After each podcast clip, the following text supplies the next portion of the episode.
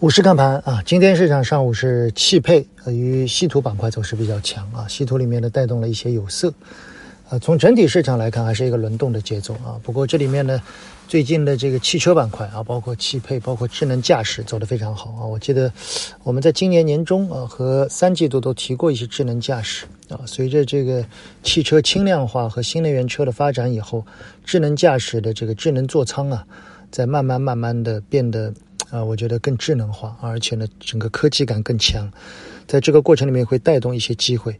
一个是无人驾驶啊，我们之前提过，虽然无人驾驶还没有完全到我们想象中的这种真正能够没有人参与啊，更多的还是一个辅助功能。其次呢，就是大量的这个汽车会变成一个移动的终端啊，这个是未来我们看到的方向，带动了一些产业链。